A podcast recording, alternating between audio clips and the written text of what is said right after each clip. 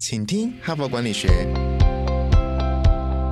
在这里，我们希望用轻松无负担的方式与你分享最新管理新知，打造属于你的哈佛 DNA。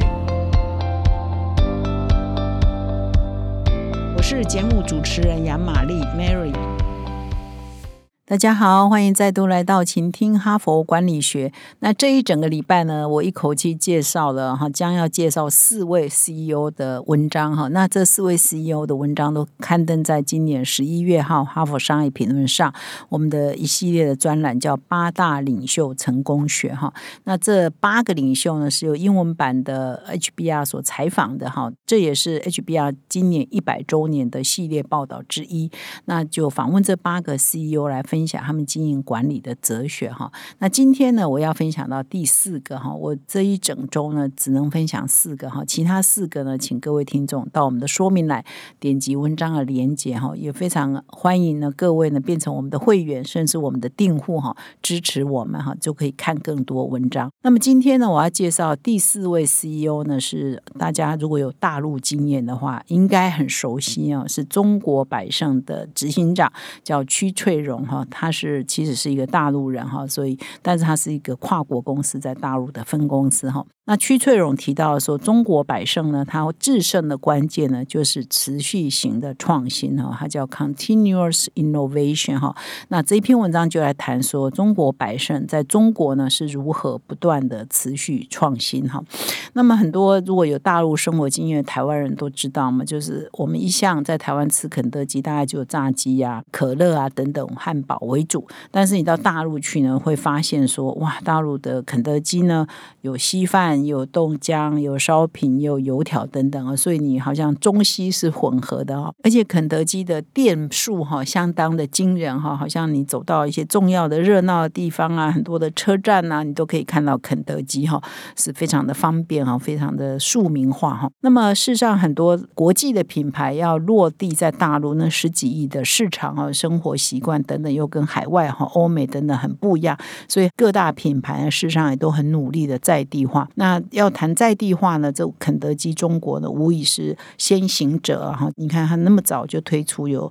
啊，烧饼、油条啊，豆浆啊，稀饭等等，一路以来呢，都相当的创新哈。所以我先来介绍一下百胜中国的一些背景哈。那百胜中国呢，事实上是属于呃美国哈餐饮集团哈，事实上是 PepsiCo 百事公司下面的子公司哈，叫百胜集团。那么在中国的部分呢，他就把它拆出来，就成立一个百胜中国。那他现在在中国呢，事实上是最大的餐饮集团。那么除了肯德基之外哈，中国的必必胜客就是披萨哈，也是属于百胜中国的。那么还有，他收购了当地的一个品牌叫小肥羊哈。那么 HBR 呢，也曾经在二零一一年哈，也就十一年前哦，也曾经有一篇文章哈，探讨肯德基前进中国哈，为什么那么成功？他采取的什么策略哈？如果各位有兴趣呢，可以去回看那一篇哈。他那时候分析说，肯德基有非常多非常激进的，也非常创新的策略哈。那么如果说我们知道素食天。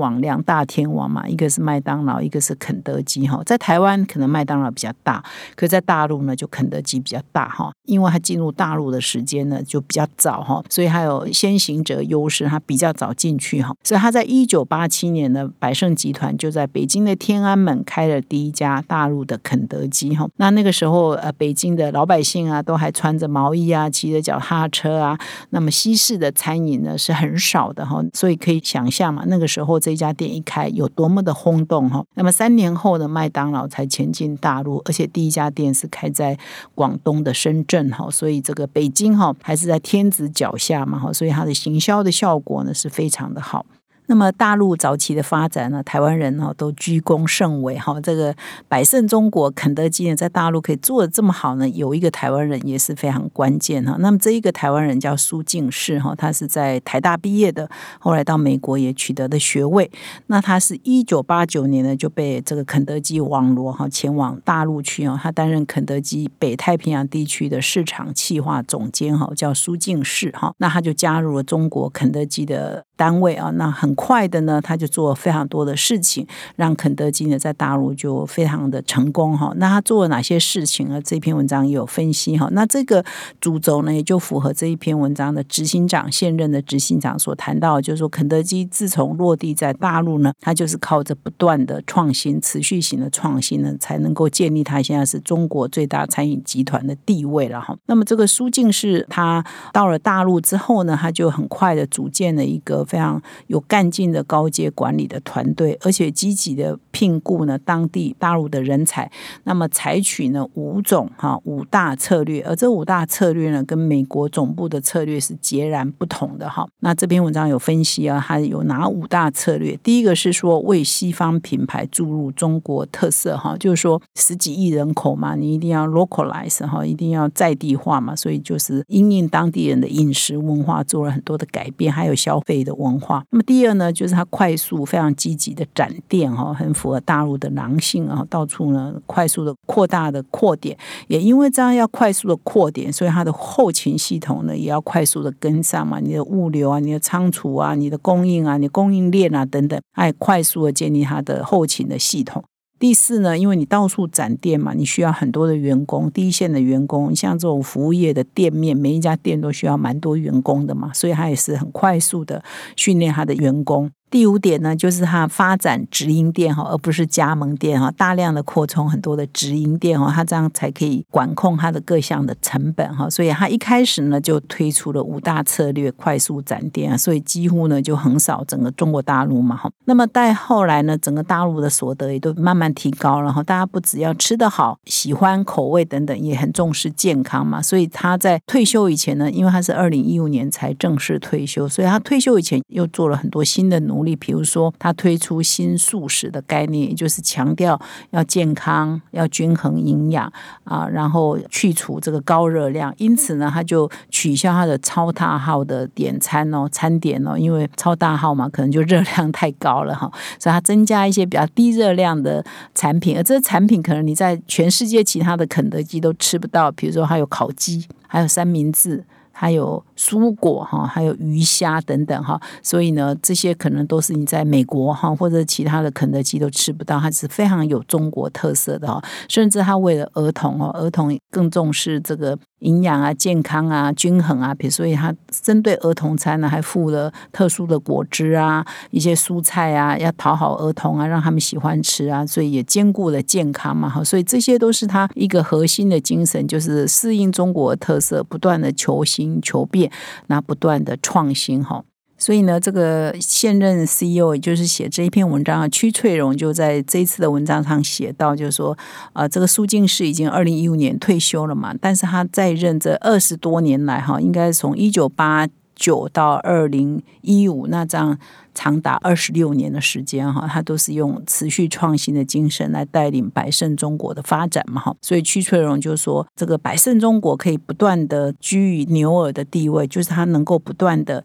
适应竞争哈，不断的创新。那在市场上呢，可以活存下来的公司，永远都不一定是要最大哦，也永远都不一定要最聪明，但是一定要非常的迅速回应环境的变迁，然后不断的适应、调试跟创新哈，这样。那才有办法不断的永续发展下去哈。那么到二零一九年的时候，百胜中国也在上海成立了百胜中国的创新中心哈。那这里呢更聚焦在不断的因应当地环境的变迁，提出一些新的商业模式，推出一些新的产品哈，组建一些新的营运模式的方式哈。所以这个更是把创新这一回事当做非常重要的一个集团的策略了哈。那么看他这里的报道哈，我真的 看了以后觉得哎，很值得去参观啊。因为他说这个创新中心呢，就等于他一个实验哈跟创新的基地嘛哈，所以他这里呢有最先进的厨房，然后在这边呢做新产品的研发，然后有很多的实验啊品管的配备哈，甚至呢餐厅怎么摆设哦，在在这里都可以做 demo 哈，可以测试哈。餐厅比如说现在的肯德基的店面是长这样嘛？诶，它是不是有新的店面陈列的方式？桌子可以改一下吗？椅子可以改一下吗？配备装潢可以改一下吗？都可以在这个创新中心这边做实验嘛？哈，等于是说这是他们一个很重要的实验的基地，从产品啊，从他们的餐饮。啊，到他们的服务的流程，到他店面的摆设等等，都可以在这里做各种的实验哈。所以呢，它等于是由上而下也可以，由下而上也可以哈。那可以让他们的员工在这里玩呐哈。你可以把它想成是一个尝试的玩的基地嘛。所以他说，在这里呢，每年呢可以推出五百款的新产品哦。就是很多新的啊，汉堡长这样，或者什么食物吃起来口感是怎样哈，或者是说，哎，改善这个外卖的服务哦，很多新的商业模式也可以从这里发想出来，然后再到啊，比如选几个店实验一下，那实验一下觉得不错，然后再扩大嘛哈，所以在这里呢，就变成他们从各个构面创新的一个基地哈，这我觉得相当特别哦。事实上，如果有机会的话，很值得可以去参观。所以这篇文章的结论就是说，自从第一家肯德基在北京开张，那历经的中国大陆的起起伏伏嘛，到现在呢，百胜中国能够在大陆营运三十五年，而且表现持续卓越呢，基本上就是靠这个创新的引擎来带动。那唯有持续创新的企业才能够永续经营下去哈。那这是这一篇文章主要跟各位分享的主题。最后呢，我要跟各位听众分享我们哈佛商业评论的个案教学领导者学程第七期要开始招生喽。那么自从去年一年多以前呢，我们推出这个个案教学的领导者学程，到现在呢，其实每一期呢都得到非常多的回响。那有些企业界的朋友呢，他几乎每一期哈，从第一期到第六期，现在要进入第七期的，他都参加。很多企业呢，负责人参加完了之后，他觉得非常的好，所以接着呢就会派他的高阶主管啊，或者是甚至是二代啊、三代的接班人呢，陆续来上课，那培养企业内共同的语言。那么一位金控公司的副总经理呢，他在上了我们这个领导者学程之后呢，就给我们一个很好的回馈。他说他在二十六年的职涯中上了很多很多的训练课程。那我们的这个哈佛呃商业评论的这个个案教学是完全采取哈佛式的个案教学，是他经验最独特的。然后他整个的上课过程呢，都相当的享受，也真的学习到。很多，其实我这三年来担任哈佛商业评论的执行长，做的最重要一件事情呢，就是希望把这个哈佛商学院这种管理的知识落地在台湾。所以，包括我这个 podcast，我们这个团队啊，努力经营的这个 podcast，就是要把哈佛的这个管理学的知识呢，让各位听众呢可以很容易的吸收。那同样的，哈佛商学院最经典的是个案教学，所以我们举办这个